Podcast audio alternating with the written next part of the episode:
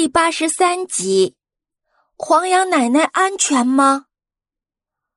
大家惊讶的瞪大了眼睛。特特自责的耷拉着耳朵，不停的搓着他的两只小爪子。珍珍拍了拍特特的肩膀，安慰他说：“别慌，特特，告诉我们，到底是怎么回事儿。”根据特特的回忆，大家终于明白是怎么回事儿了。原来，屋子里的奶酒是一只伪装成黄羊奶奶的沙狐故意放在那儿的。小黄羊捡到的围裙就是沙狐穿过的伪装。小黄羊着急的问：“啊，那那我奶奶呢？你看到我奶奶了吗？”特特慢慢的摇了摇头。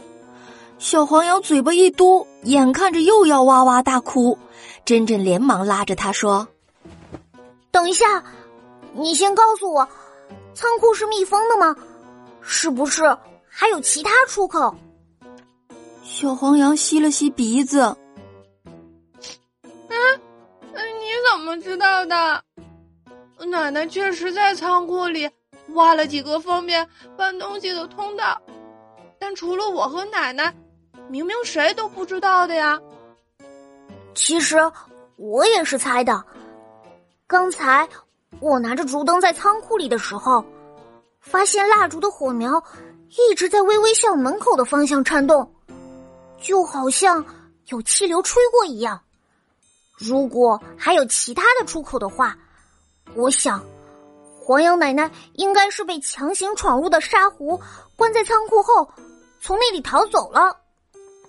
看来沙狐是在我们来附近之前，先闯进了黄羊奶奶的家，并且把她关在了仓库洞穴，然后抢了奶奶的衣服和围裙，假扮成黄羊奶奶的样子，熬煮香香的奶茶，骗鼻子最灵的兔兔，再用奶酒替代奶茶给兔兔喝，等兔兔醉倒后偷走突厥石人雕像。小绵羊瞪大眼睛，拍了拍脑门儿。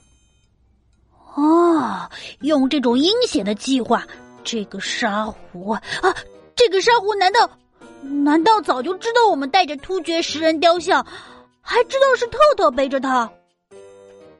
特特非常愧疚，啊，都怪我太嘴馋，太大意了。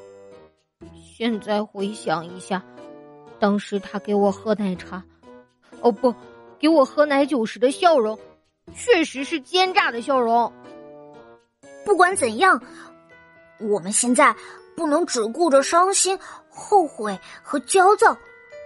现在的当务之急是找到黄羊奶奶，确认黄羊奶奶的安全后，我们再去想办法找到沙狐。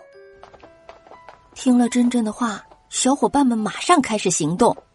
珍珍和爱爱跟着小黄羊进入洞穴仓库。简单整理了一下乱糟糟的地面，特特和小绵羊拿着铲子，根据小黄羊的指引，扒开了隐藏起来的四个通道。哇，可真厉害呀！一阵忙活之后，大家满头大汗，愣愣的盯着四个通道口，问小黄羊：“怎么有？怎么有这么多岔岔路啊？”